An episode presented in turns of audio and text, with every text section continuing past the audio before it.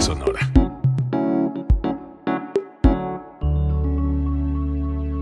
Código Libre.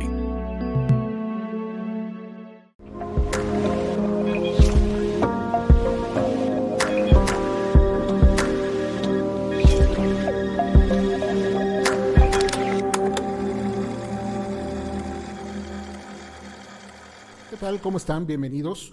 Buena tarde, buen día o buena noche, según el horario en que usted vea o escuche este podcast en código libre. Este es un episodio más, este es el tercero de la serie de episodios que estamos atendiendo sobre Verano Global 2022, este programa institucional que la Universidad del Valle de Temajac, Campus La Piedad, y a nivel también este sistema.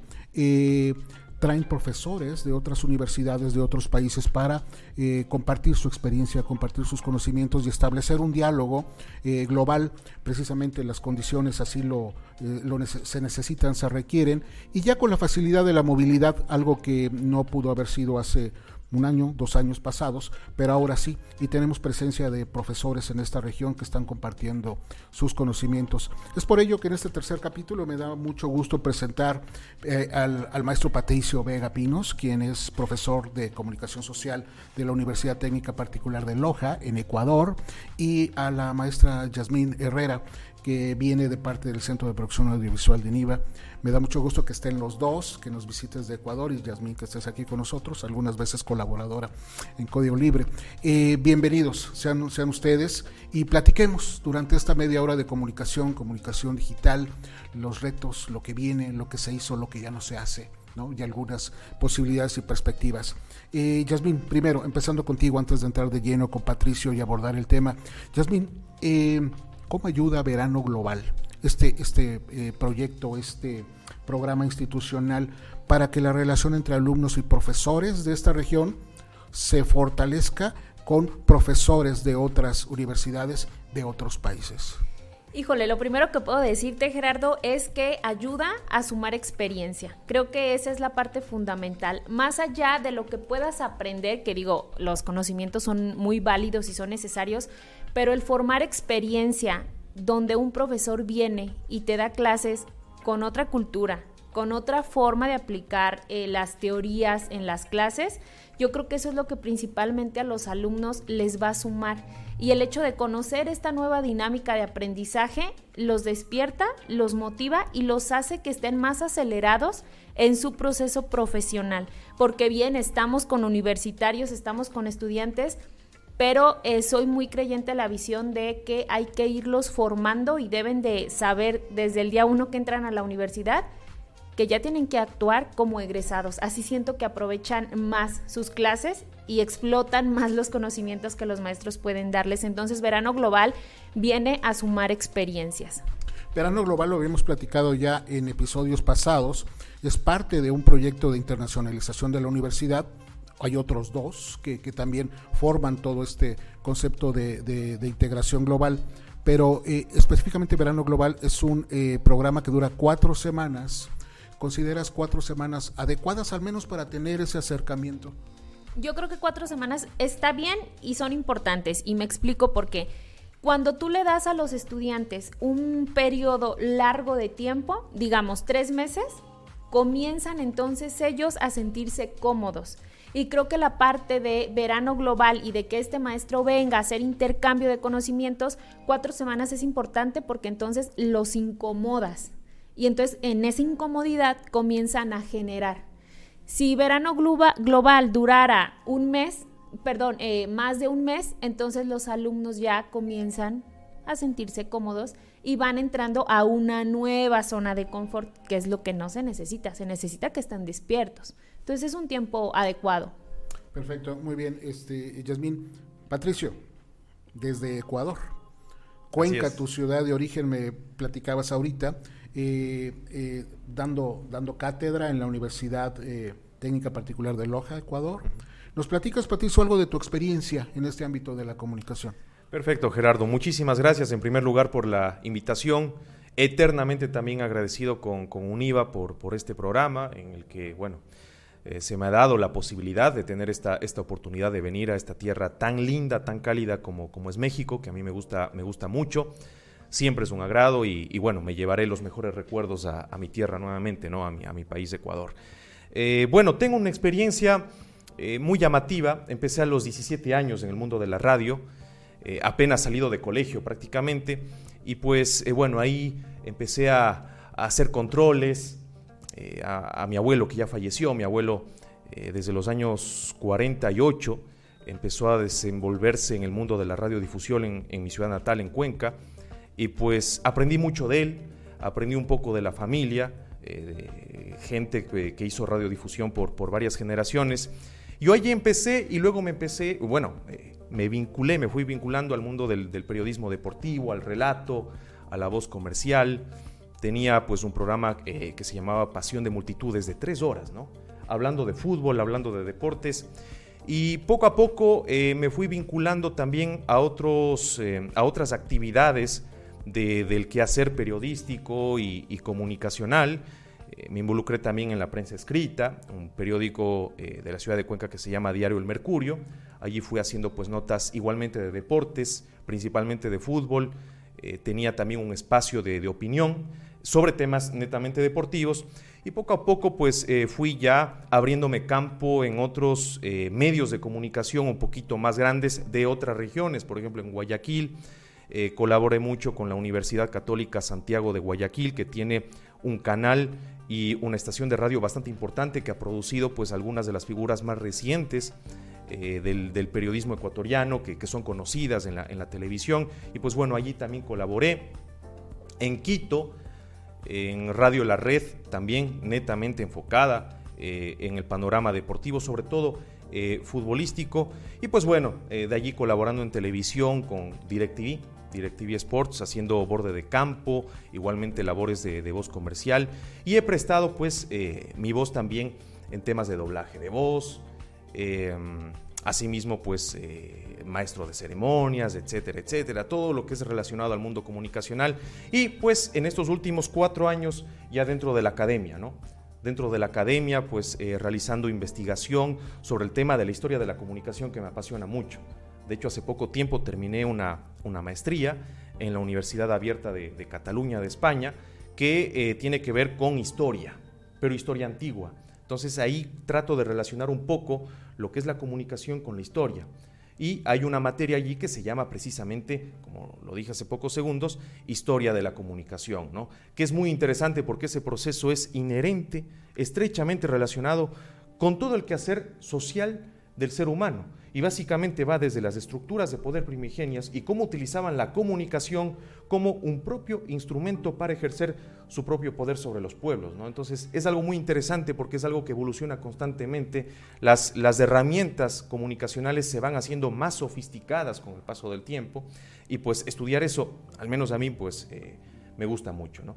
Y actualmente, ya digamos así como un pequeño hobby, tengo un podcast, un pequeño espacio también de, podcast que se llama Un soplo de historia, ¿no? que es también enfocado en temas historiográficos. Entonces allí hablo con historiadores, con escritores, con arqueólogos, gente de España, de, México, de Perú, de Ecuador.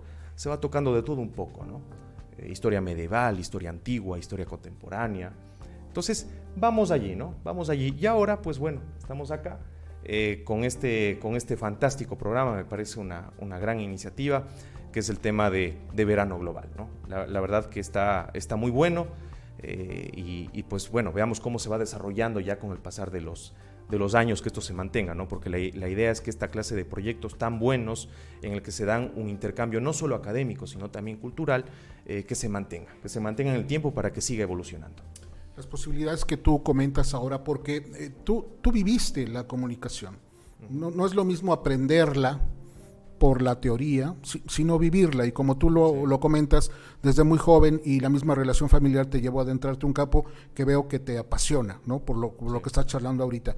Pero tú viviste el desarrollo de los medios de comunicación en Ecuador. Estamos hablando seguramente de la televisión, la prensa escrita en papel, ¿no? Este, la, la radio, en, su, en sus frecuencias. La televisión, sí. Y, en Ecuador. Yo quisiera hacerte esta pregunta. ¿Cómo, ¿Cómo fue ese paso de esa comunicación tradicional, vamos a llamarla así, a esta comunicación moderna? Ecuador, ¿cómo se está adaptando a estos nuevos tiempos de comunicación? Es un poco complejo el escenario ecuatoriano. Eh, a mí me tocó vivir pues los últimos años de los medios estrictamente tradicionales. ¿no? La prensa eh, impresa se dedicaba a hacer sus periódicos, a venderlos en el formato tradicional en el kiosco. La radio, pues mediante sus ondas sonoras, en amplitud modulada, en frecuencia modulada, transmitía sus, eh, su, señal allí y llegaba pues según la capacidad que tenía cada antena transmisora, forma tradicional que se ha venido haciendo toda la vida y pues lo propio con los canales de televisión. Duro y complejo, yo diría. Eh, se conjugó también con una situación política, yo podría estar hablando más o menos desde el año 2007 hasta el 2018, 2019, incluso yo diría en la actualidad, que si ya se empieza a salir un poco de este, de este escenario tan complejo en lo económico y en lo político. Eh, ¿Por qué en lo económico? Porque existió, por ejemplo, en la radiodifusión cierta saturación de frecuencias. ¿Y esto qué ocasionaba? Una excesiva cantidad de competencia, porque había muchas estaciones de radio y competir por publicidad, por una pauta, se hacía sumamente complejo. ¿Qué es lo que hacían las estaciones de radio más pequeñitas o más regionales? Se vendían eh, prácticamente por pautas muy bajas o casi casi que canjes. Y esto dificulta, pues, eh, como vivir dignamente o, dedicarse estrictamente a la radiodifusión. Además, a esto se le suma el escenario político eh, con la ley de comunicación que le impuso en su momento pues, el expresidente eh, Rafael Correa Delgado, en el que, eh, si bien es cierto la ley en sí no era del todo mala o negativa, obligó a profesionalizarse a muchos comunicadores. Habían comunicadores de amplio raigambre, de amplio recorrido en el Ecuador, no solo en la radio, en la prensa escrita y también en la televisión, que eran muy conocidos, que eran todas unas celebridades. Pero, ojo, no tenían un título de licenciatura en comunicación o en periodismo. Con la ley de comunicación se obligó, se obligó. Y de hecho, pues yo incluso en su momento tuve eh, de alumno, ya estando yo de profesor en la, en la universidad, a un par de comunicadores muy conocidos en el país, pero que no tenían título, ¿no? Ya bastante mayores, ¿no? Eh, gente ya de más de 60, 65, 70 años incluso, sacando su título para continuar ejerciendo eh, su papel dentro del mundo de la comunicación. Pero claro, eso diríamos es un aspecto positivo, es buena la profesionalización, pero por otro, eh, en la época del régimen de, Correa se persiguió muchísimo a los medios de comunicación, sobre todo a los medios que no comulgaban con esta tendencia política. Y pues venían sanciones, venían multas, habían imposiciones, por ejemplo, era obligación pasar eh, yo recuerdo cuando hacía controles por allá por el 2008, 2009 también, hacía controles ¿no? del noticiero y había eh, una imposición para poner la sabatina, eh, que era eh, una especie de, cadena nacional del presidente, que hablaba todos los sábados y hablaba más o menos unas tres o cuatro horas según cómo estaba el presidente de, ánimo, y hablaba de cualquier tema. Si no se ponía eso, era multa. Si no se ponía una canción una canción patriótica, digamos así, que la imponía el, régimen a cierta hora, había multa. Entonces, eh, se daba una persecución sumamente complicada. Podríamos decir que existía, en cierta medida, una censura a la, opinión, a la opinión. Y eso fue muy, pero muy complejo para el quehacer periodístico eh, ecuatoriano. Súmese también la disyuntiva tecnológica, el aparecer de los medios digitales o el Internet.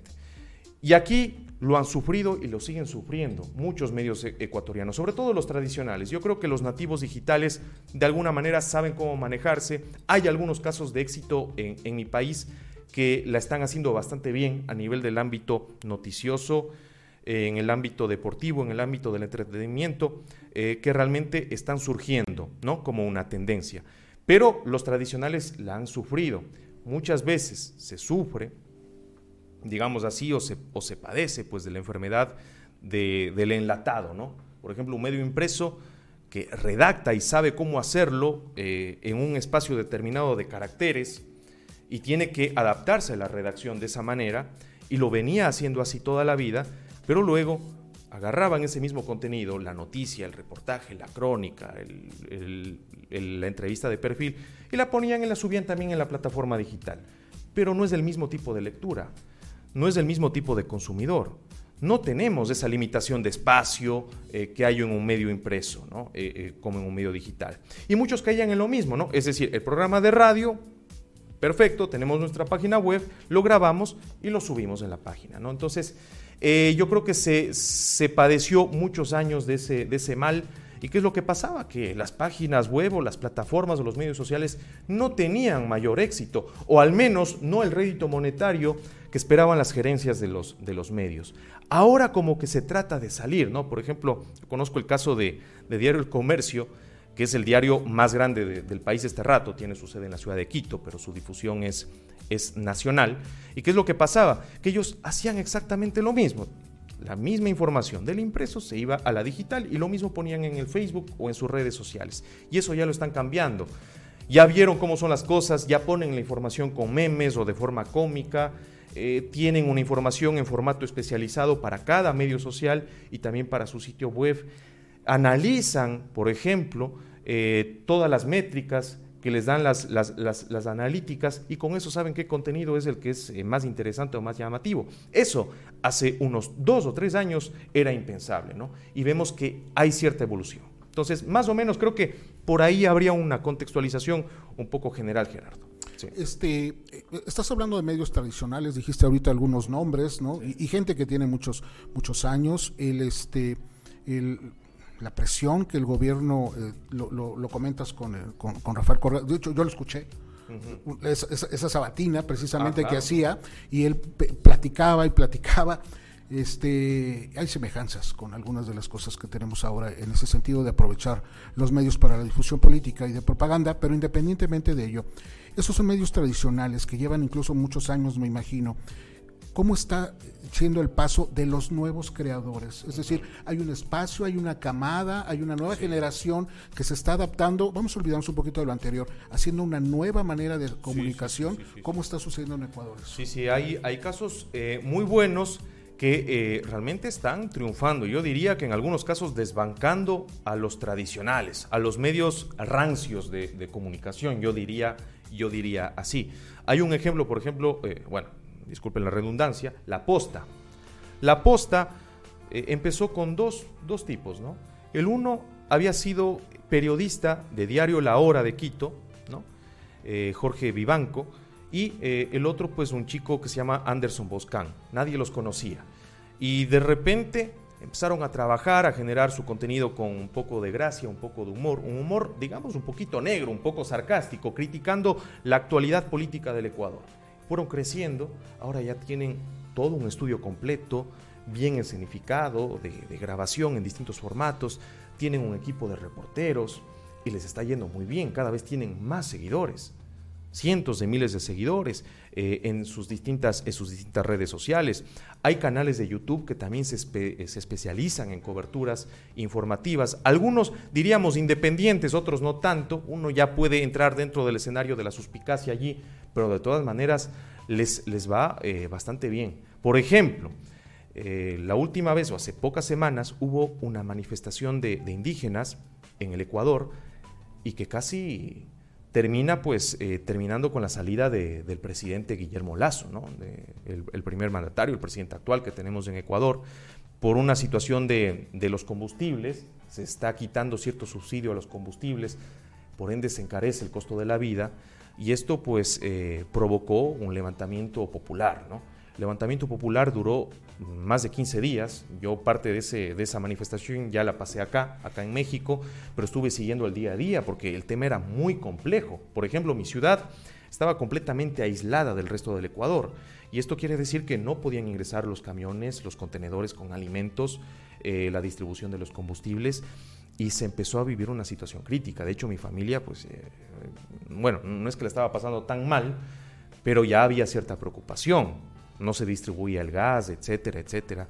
Y esto eh, hacía un escenario sumamente complejo. Repita esto en el país y va a encontrar un tema completamente caótico eh, y una situación drástica. Se presionaba para que salga el presidente. ¿Y qué pasó? Los medios tradicionales cubrían, pero no tanto. En los momentos más críticos, donde los líderes de, la oposición o las, cabecillas este, de, estos movimientos populares estaban apareciendo, dando discursos como Leonidas Guisa, haciendo las peticiones, las demandas que se requería para ya poner un pare a todo este movimiento, no estaban haciendo cobertura. Teleamazonas, eh, Ecoavisa, no estaban haciendo. ¿Y qué hacían? Ponían una novela ponían una película, ¿no? Y en cambio, medios alternativos eh, sí estaban cubriendo en Facebook Live, estaban cubriendo en YouTube. Y con casos de vistas simultáneas igualmente de cientos de miles todos comunicando, todos eh, los que estaban visitando escribiendo, interactuando, haciendo donaciones, que eso también es algo muy bueno para estos medios digitales que también lo empiezan a capitalizar. Aparte de la publicidad, también con las donaciones que ya se van haciendo poco a poco más populares en el Ecuador, que yo también diría hace cinco años eso era impensable, vemos que ya la gente va tomando esa cultura de donar, de donar al que está haciendo un, trabajo comunicacional eh, y sobre todo si es bueno y es de calidad y es interesante, pues veo que ya el ecuatoriano está empezando a aflojar sus dolaritos ¿no? para, para donar lo que se pueda donar. Entonces eh, se vio allí que quedaron muy mal parados los medios tradicionales. Nuevamente diría yo, porque cuando hay estos, estos eventos coyunturales tan importantes, se van quedando mucho en la cobertura se van quedando y no debería ser así. Y más bien los que toman el, espacio son estos nativos digitales que cada vez toman un mejor lugar. Eh, de lo que estás platicando, eh, yo encuentro varias coincidencias con los medios de comunicación de México. Has tenido muy poco espacio, son tres semanas que has estado aquí. Que geográficamente no estés situado aquí no significa que tienes más oportunidad de ver o escuchar los medios, porque estas posibilidades globales y tecnológicas nos permiten, como tú dices, escucharlo de donde sea y de donde estés. ¿Tienes alguna referencia de los medios de comunicación de este país, de México? Alguna, de los, de los grandes medios. Los grandes medios, la, producción, por ejemplo, que se hace con, Televisión Azteca, el prestigio, el prestigio que tiene. Eh, he visto, pues, eh, todo lo que se hace a nivel, por ejemplo, de, de coberturas deportivas, sigo eso mucho de cerca porque, bueno, me gusta, me gusta el fútbol, la verdad, y siempre sigo, a veces veo la Liga Mexicana, porque además hay muchos futbolistas ecuatorianos también, también aquí, entonces eh, siempre la observo y veo más o menos lo que hay y lo que se produce, pero igual, eh, hay también críticas, ¿no? Por parte de, del ciudadano mexicano sobre temas importantes que tal vez no se cubren en los grandes medios y que por allí se van a la prensa rosa o se van a la farándula o se van pues a, otra clase de situaciones y no tanto a lo importante, ¿no? que son las preocupaciones eh, del día a día que tiene el ciudadano de a pie. Para tener un poquito, lo hemos hecho eh, como ejercicio en los dos programas pasados, en los episodios pasados, ver con los ojos de los invitados esta zona, esta región, eh, con tus ojos, con tus oídos, con tu percepción, qué referentes mexicanos tienes. Puede ser un artista, un futbolista, un deportista, lo que sea, un político. Me interesa para ver cuál es la penetración mm. de estos referentes tienen en un país ajeno al de nosotros. Si yo te dijera, ¿cuáles son los que te vienen a la mente? A ver, primero, gran relator, Enrique Bermúdez. Yo, lo seguía hace algún tiempo y me gustaba mucho el estilo de, relatar de él. Y pues bueno, de música, yo creo que algunos. Eh, se me viene a la mente el grupo mexicano Caifanes, ¿no? Mi hermana lo escuchaba mucho, yo de pequeñito pues se me quedó un poco algunas canciones eh, muy buenas de esta, de esta agrupación. Bueno, ¿qué más? Eh, Juan Gabriel, Pedro Infante. A, nivel cultural, a nivel artístico, yo creo que México es un referente latinoamericano, eh, tiene muchísimo para hablar y, analizar allí. en deporte, pues hay muchos futbolistas, Cuauhtémoc Blanco, por ejemplo, Guillermo, Guillermo, Sánchez, Guillermo vaya, el Memo Ochoa, ¿no? Eh, está Hugo Sánchez, grandes jugadores. Bueno, en el fútbol, pues yo recuerdo aquí a Alex Aguinaga también que estuvo mucho, mucho tiempo, ¿no? Y bueno, estuvo en el Necaxa. Eh, y pues bueno, uno está pendiente, ¿no? De la, de la actualidad, de, del balompié, además, sobre todo cuando juega Ecuador-México, yo creo que hay muchos partidos amistosos entre, entre estos equipos y uno siempre eh, está pendiente y sigue, ¿no?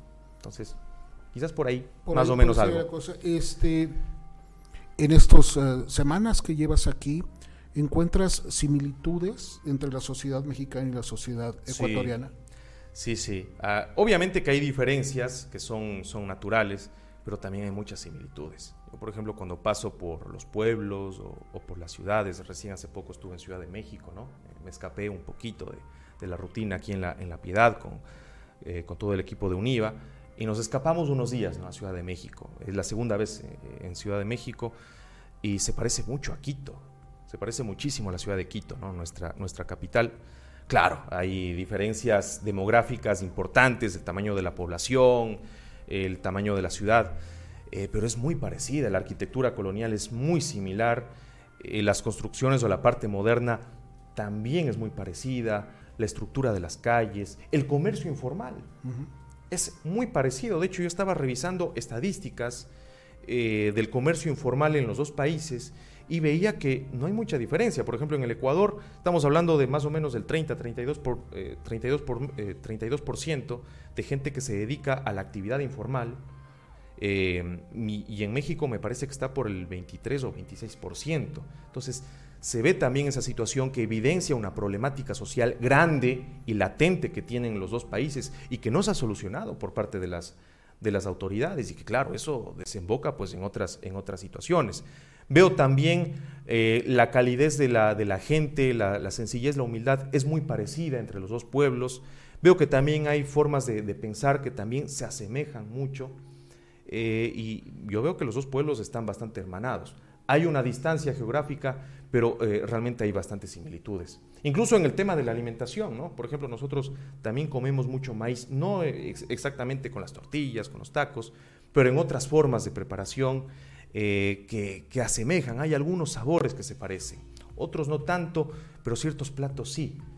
Y yo creo que eso también viene un poco de, la relación incluso hasta de nuestros pueblos eh, precolombinos, ¿no? que tienen pues eh, raíces en común, se van pareciendo mucho, a pesar de que estamos en, Sudamérica, en Mesoamérica pues eh, evidentemente hay, una, hay cierta vinculación, hay estudios etnológicos que así lo, confirman, y étnicamente pues yo creo que somos también muy, muy parecidos. esto puede facilitar, este, Yasmín, una integración de proyectos con los alumnos, de, en este caso de esta región, quizás con alumnos también de Ecuador. Ah, sería fantástico. Que pudieran hacer algo, un, proyecto en, común o al tener algún intercambio de ideas. Coincido plenamente con Patricio, yo también me impresioné de lo, de lo similar que somos. O sea, de verdad es que no sientes la diferencia, como han de notar, el, tipo de voz de Patricio no tiene una entonación tanto como lo tiene otros países. Es como... Alguna vez en Ciudad de México el año pasado yo estaba por ahí en un, en un restaurante, ¿no? Con unos amigos y, apareció un señor, ¿no? Apareció un señor y me dice, ah, dice, tú, tú eres chilango. Digo, no. Dice, ¿y qué es chilango? Le dije yo, no, dice, vive en Ciudad de México. Es que el acento dices es un poco parecido. Entonces, eh, a mí me llamó mucho la atención. Sí, entonces sí, hay muchas similitudes, y semejanzas. Considerando la posibilidad de que UNIVA integre en su en sus proyectos, en su este, desarrollo, en sus cargas este, académicas, la posibilidad de hacer eh, proyectos en, conjunto. ¿Cómo ves esta posibilidad?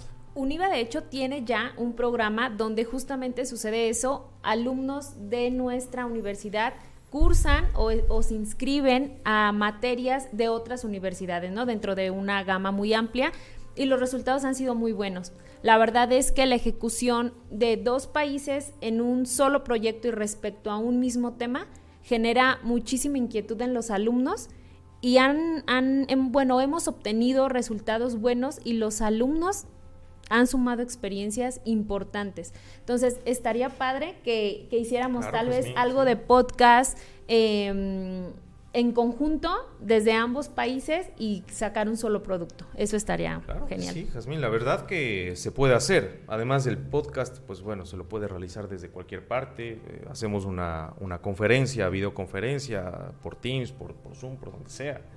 Y se puede grabar y se pueden hacer proyectos realmente de, de gran calidad y además va a existir un intercambio entre los estudiantes, una retroalimentación fabulosa.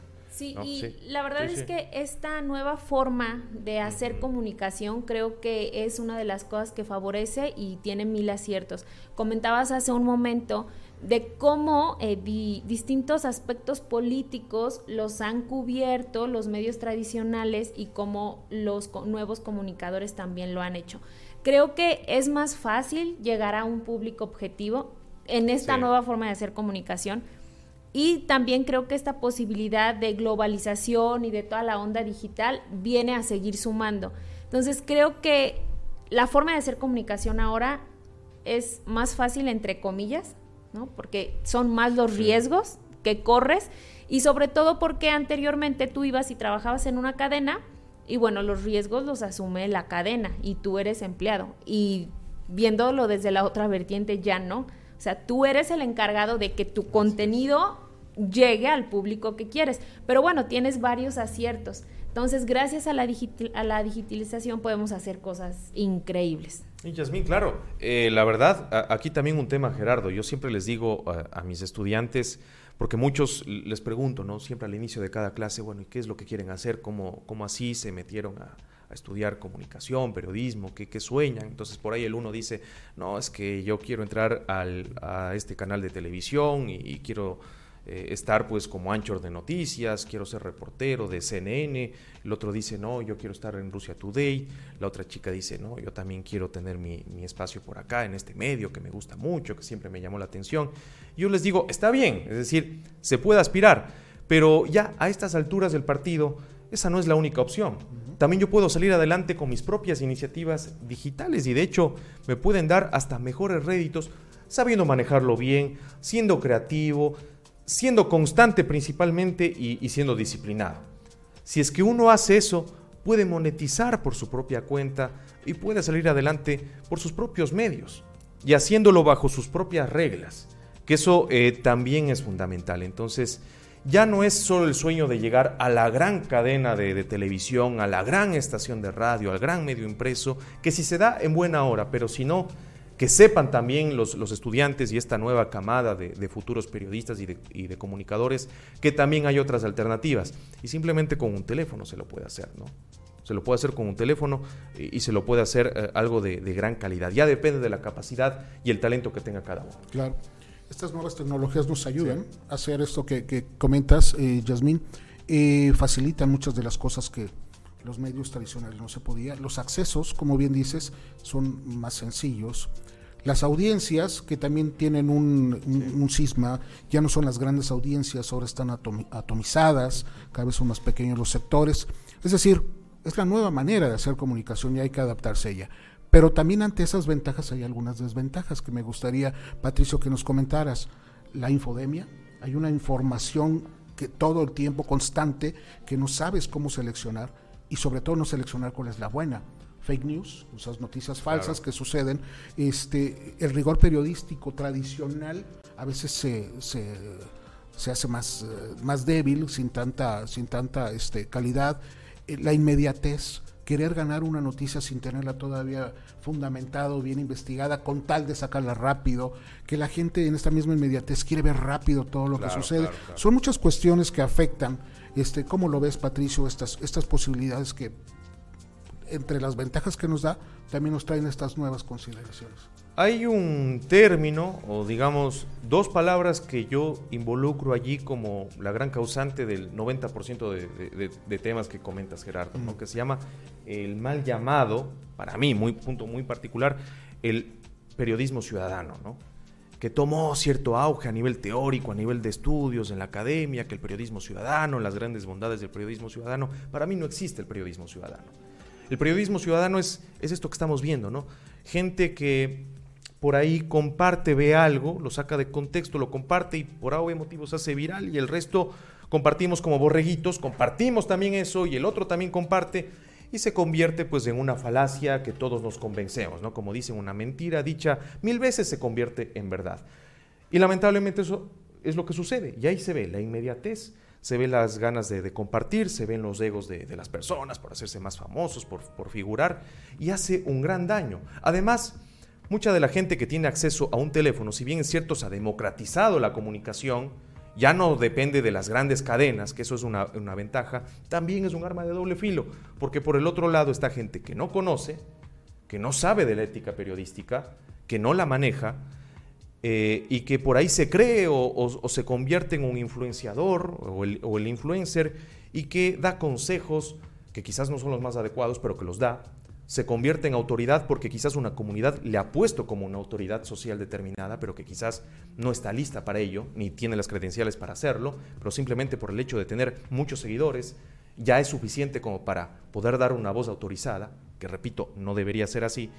Pero entonces entra todo este tema de esta manipulación de este eh, periodismo ciudadano, podría decirse así, que quizás hay mucha gente en la comunidad que no sabe qué es el periodismo ciudadano, Y pues claro, empiezan a manejar, a dar criterios, interpretan ciertos hechos, ciertos acontecimientos y pues se da una distorsión terrible. Y ahí está también el tema de las noticias falsas. Temas sacados de contexto, noticias o, o videos que son de otro escenario, de otra realidad, de otra época y que se los tratan de utilizar malintencionadamente como parte de un contexto actual que se está viviendo, noticioso, eh, de cualquier ámbito, deportivo, social, económico, y lo ponemos allí. ¿Con qué, con qué fin? Con el fin de incendiar las redes, con el fin de manipular la, opinión pública. Y pues claro, tenemos todo este problema. Y a mí me parece que eso es lo, más negativo que hay de toda esta participación ciudadana común de, de, las personas que no necesitan quizás una formación académica para tener un podcast o para, o para ser un influencer y que quizás esa es la parte negativa y que hace mucho daño. Hay medios tradicionales, y yo creo que eso es algo bueno, que ya están empezando a levantar su departamento especializado en analizar las noticias falsas o los fake news. Eh, lo veo que se está haciendo porque también afecta mucho a los medios eh, tradicionales. En mi país se ve bastante, por ejemplo, eh, una manipulación de la revista Vistazo, que es una revista de, de, investigación política muy reconocida en el país ya de muchos años, y ellos sacan notas, ¿no? Eh, investigaciones profundas, casos de corrupción, etc. ¿Y qué es lo que pasa? Por ahí aparece alguien, algún avivato, que eh, agarra una fotografía, pone un titular y, sencillo, el logo de Vistazo, ¿no? el sello de agua de la revista Vistazo, y se lo suelto. Y claro, ¿qué pasa? Que se, por ahí se, mancha a determinada figura pública, a determinado político. Nunca dijo eso el medio, pero ya lo ponen en boca del medio. Y, esto ha obligado a que estos, a estas grandes cadenas eh, construyan y contraten a personas especializadas en verificación de noticias, que son los famosos departamentos de contrastación de fake news. Que eso eh, me parece que los referentes son los grandes medios de Estados Unidos, New York Times, Washington Post, etcétera, que ya tienen esto hace, me parece, como tres años, es bastante reciente, pero en Ecuador veo que también ya se está empezando a hacer. Para contrarrestar un poco este fenómeno tan terrible, tan nocivo, que es, son las noticias falsas. Comunicadores somos todos. Sí, todos somos comunicadores. Pero responsables es ahí donde puede haber eh, eh, en el caso de ustedes, Yasmín, Patricio, como, como, docentes, como inspiradores de, los alumnos, ¿cuál sería la recomendación precisamente para formalizar y no caer en estos problemas que la comunicación moderna está, está dando? ¿Qué, recomendaciones tendrían para ellos? Bueno, eh, yo creo que la recomendación sería tomar las cosas con ética, que a veces no, no se lo toma con seriedad o se piensa que es una materia de relleno o que no se debería ver. Yo creo que hay, que revisar, culturizarnos un poquito más, agarrar unos libros en formato físico, digital sobre, sobre ética y leer, ¿no? Si entramos a YouTube a ver, a perder el tiempo, a TikTok a perder el tiempo, yo les recomendaría más bien que veamos unos videitos sobre, sobre ética, sobre principios, sobre valores. Ese es el punto de partida para poder hacer una comunicación responsable. Y si llegamos a ser periodistas, pues ser periodistas también responsables y éticos. Yo creo que para cualquier rama eh, del mundo profesional, lo básico es ser ético, ser un ser humano de calidad, tener una visión empática también de las cosas, realista, no fantasiosa, no pensando en mis intereses personales, en mis intereses ajenos y pisar a quien tenga que pisar para yo trascender o para ser más famoso o para ser más conocido. Ese es el punto de partida para mí. A partir de eso, y con unas, unas bases éticas lo suficientemente bien plantadas, yo puedo discernir qué, qué, es lo que estoy haciendo bien, qué es lo que estoy haciendo mal, qué es lo que debo comunicar eh, de forma correcta y verídica. Para mí va por ahí. Sí, yo algo que aplico muchísimo en el aula y creo que es una analogía que hice desde que era universitaria, donde, bueno, Gerardo, fuiste mi maestro por varios cuatrimestres, eh, es la formación de criterio. Yo creo que si estamos frente a un salón con alumnos y no los hacemos conscientes de su formación de criterio, entonces nuestra labor docente no está cumpliendo, no está llegando a su fin. Me explico un poquito más. Cuando un alumno va a una clase, sea cual sea, en cualquier área del saber, ¿no? Contaduría, comunicación, derecho. Si el alumno que está en tu salón no sabe quién es, y no sabe qué quiere, difícilmente va a comprender la ética porque si bien todos estamos estudiando para profesionalizarnos, pero para tener una remuneración económica sí o sí. Entonces, si tu alumno no sabe quién es, cualquier cosa lo va a mover. Y creo que ahí está el punto de donde tenemos que, que, caminar y tenemos que guiarnos. En mis primeras clases siempre hablamos acerca de quién soy y de qué quiero en este momento, o sea, no importa la materia, qué soy y qué quiero en este momento. Y siempre me gusta centrarlos en la posición de egresados. Sé que eres alumno de tercer cuatrimestre, pero imagina que ya eres un egresado. Y con lo que sabes, con lo que has aprendido en la universidad, con lo que te ha enseñado la vida, dime quién eres y dime qué quieres hacer. Y luego se divide por sectores, qué quieres hacer en tu vida personal y qué quieres hacer en tu vida profesional. Entonces, es un los hago entrar a un ejercicio mental donde ellos solitos escriben sus resultados. Nadie lee eso, se lo dejan y el objetivo es que al finalizar de la clase vuelves a hacer el mismo, el mismito ejercicio y entonces va a haber diferencia. Pero es importante que los alumnos comiencen a crear un criterio y que comiencen a volverse personas competitivas. Eh, si dentro del salón de clases no generas una competencia, creo que tus alumnos pues no están creciendo. Creo que por ahí va. Eh, ya después sí entramos en la cuestión de ética y demás, pero hay que saber que no todos nuestros alumnos van a tener el mismo nivel de ética y que la ética puede ser entendida para cada uno desde diferentes aristas y está bien. O sea, nosotros como profesores no podemos decirle a alguien eso que haces está mal porque tú quién eres para decir que algo está bien o está mal. Creo entonces que eh, ser guías, ser apoyos y retarlos. O sea, esa es como mi filosofía. Hay que retarlos. Si, si no los retas, si no los incomodas, entonces ellos no se descubren. Y estar cerca para cuando algo se les esté saliendo de las manos, pues irles dando un empujoncito de acuerdo a su criterio y respetando, lo vuelvo a decir, su forma y su filosofía de ver la vida y de su actuar. Estamos ahorita platicando, en este caso como docentes, como profesores, cómo eh, ayudarle o asesorar a un, este, a un joven a ser comunicador. ¿No sería conveniente también ayudarles a, hacer una buena audiencia? ¿Me explico? Estamos viéndolo desde el lado del que emite, pero también el que recibe necesita una educación y no nada más profesionalizarlo. Me refiero a toda la gente que siempre en todo momento somos audiencia también. ¿Cómo podemos hacer para revisar que la información que obtenemos sea adecuada, sea veraz, sea óptima, sea necesaria? Me, me, deje algo. ¿Cómo podemos manejar eso también para Eso ya es más complejo porque es un tema también de bases culturales, de bases culturales, de, bases de, educación incluso, de temas eh, sociales. Entonces es ya un escenario allí mucho más complejo. Dentro de la comunicación lo que se puede hacer es tratar de ser quizás un poquito más tosudos, que es un desafío definitivamente, y no dar simplemente lo que quieren escuchar o ver las audiencias. Por ejemplo, en determinada comunidad solo querrán, querrán ver bailes, querrán ver solo eh, pasitos o, coreografías, y en otros o en otros sectores querrán ver pues algo quizás un poco más enriquecedor o o de mayor desarrollo personal. Pero ya depende de nosotros como comunicadores, y eso les diría a los jóvenes, de también tratar de eh, preparar contenidos de mejor calidad, mucho más estructurados y que por supuesto vayan eh, o, traten de apelar un poco a ese mayor crecimiento de, la, las comunidades. Pero yo creo que no solo es la comunicación, allí realmente entra toda una sociedad. Es un tema generacional incluso. Por ejemplo, Yasmín estaba hablando de, un tema eh, que sí es, es fundamental, el asunto este de la pérdida de identidad o las dudas de identidad que tienen también las nuevas generaciones. Y eso por supuesto es preocupante. Y, claro, para formar un criterio, para saber qué es lo que quiero, para saber cuál es mi ética, para saber eh, hacia dónde voy, primero debo saber quién soy. Y si es que no tengo tampoco ese escenario, pues realmente es, es muy difícil, ¿no? Es muy difícil.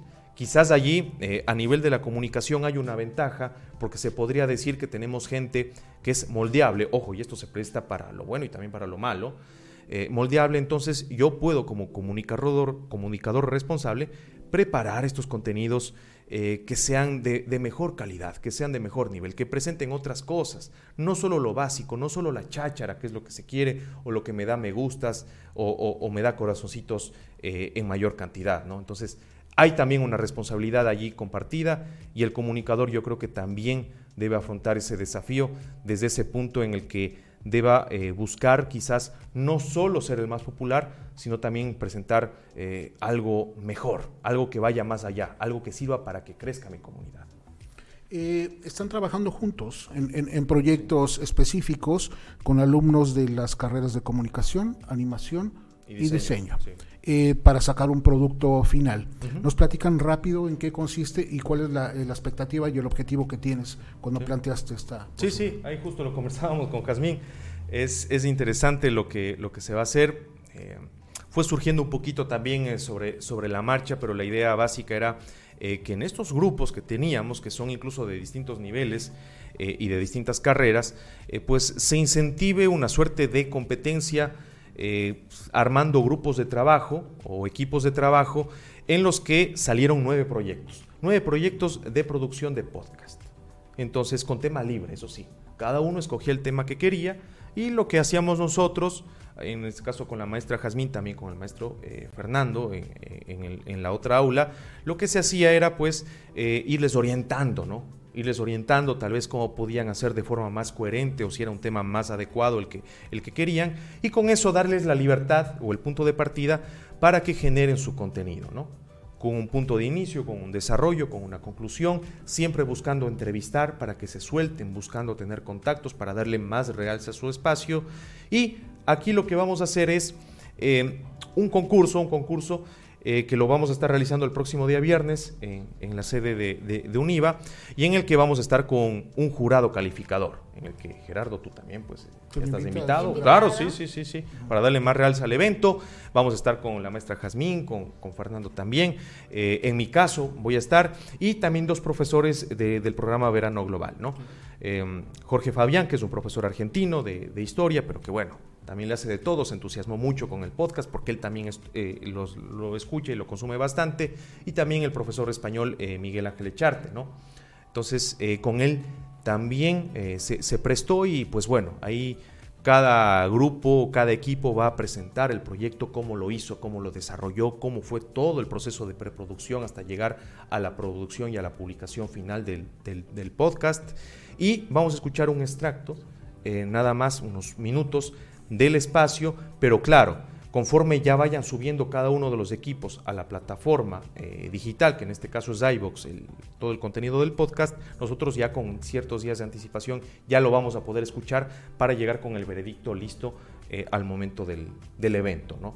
Entonces eh, se incentiva una competencia, digamos así, entre los grupos porque por ahí se generó mucha expectativa, ¿no? Que comunicación está por ahí y les dijimos, ¿no? Jazmín, no, pero los de los de, los de animación y los de diseño también están haciendo algo muy interesante.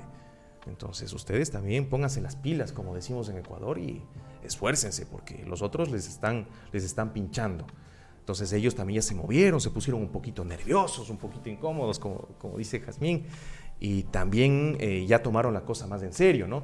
Se, iban a CEPRO, al estudio de, de, grabación y a corregir ciertas cosas, ¿no? Esto lo pronuncié mal, digamos mejor, la nota no, no está tan bien, la entrevista, grabémosla de nuevo, subamos la modulación, pronunciemos mejor. Entonces, eh, esos, en esos detallitos se ve la presión que van teniendo los chicos para ser mejores. Y una cosa que me llamó la atención es que al inicio no querían competir, ¿no? Eh, sí, no querían. Eh, te platico un poquito cómo está la, la dinámica en la clase.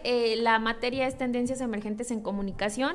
Entonces, pues obviamente vemos toda la historia de la comunicación, cómo han surgido los medios, qué cosas han sido importantes y luego siempre a los alumnos se les pone en el papel de realiza una propuesta para una campaña con esta tendencia emergente que acaba de surgir. El objetivo es, el cliente quiere, el cliente necesita, se tiene que lograr con tu trabajo esto. Entonces los chicos ya venían, ¿no? Trabajando como en este nivel de competencia.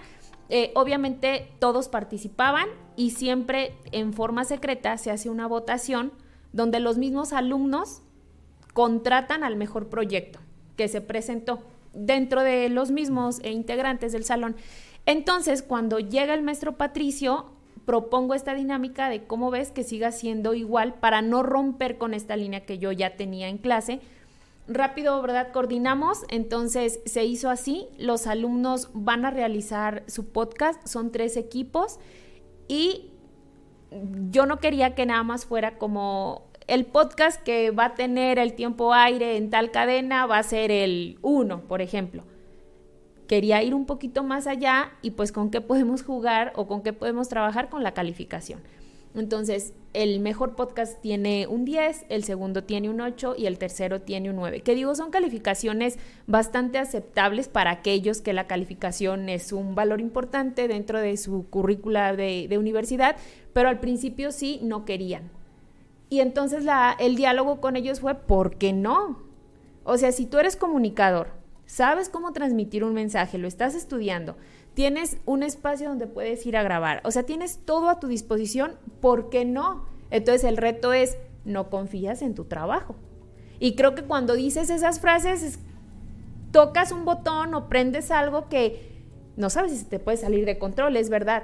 Pero muchos decían, en, en particular una persona decía, no lo quiero hacer. Está bien, si no lo quieres hacer, no te vamos a obligar. Pero todos los demás ya estaban como en esta dinámica de sí, sí queremos hacerlo. Entonces, hicieron su primer ejercicio, el maestro se los revisó, les hizo algunas observaciones, inmediatamente comenzaron a corregir. Y espero, eh, de verdad, les decía a los chicos, espero y confío en que van a hacer un buen trabajo porque las bases las tienen y la actitud la tienen.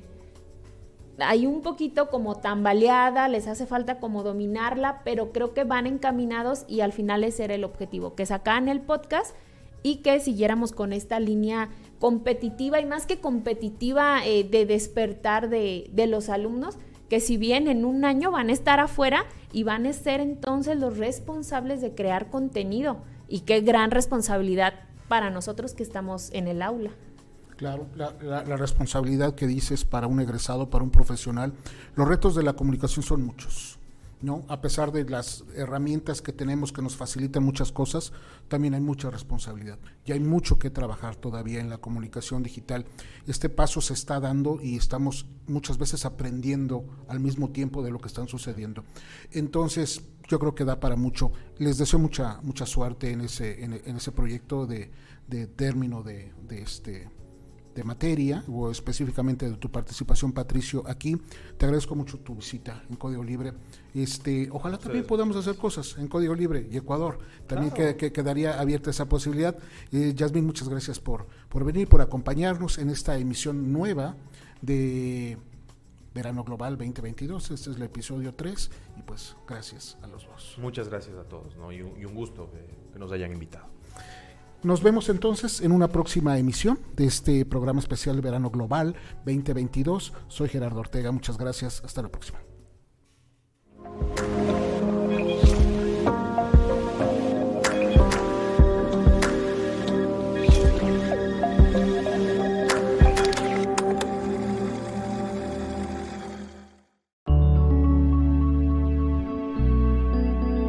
Código Libre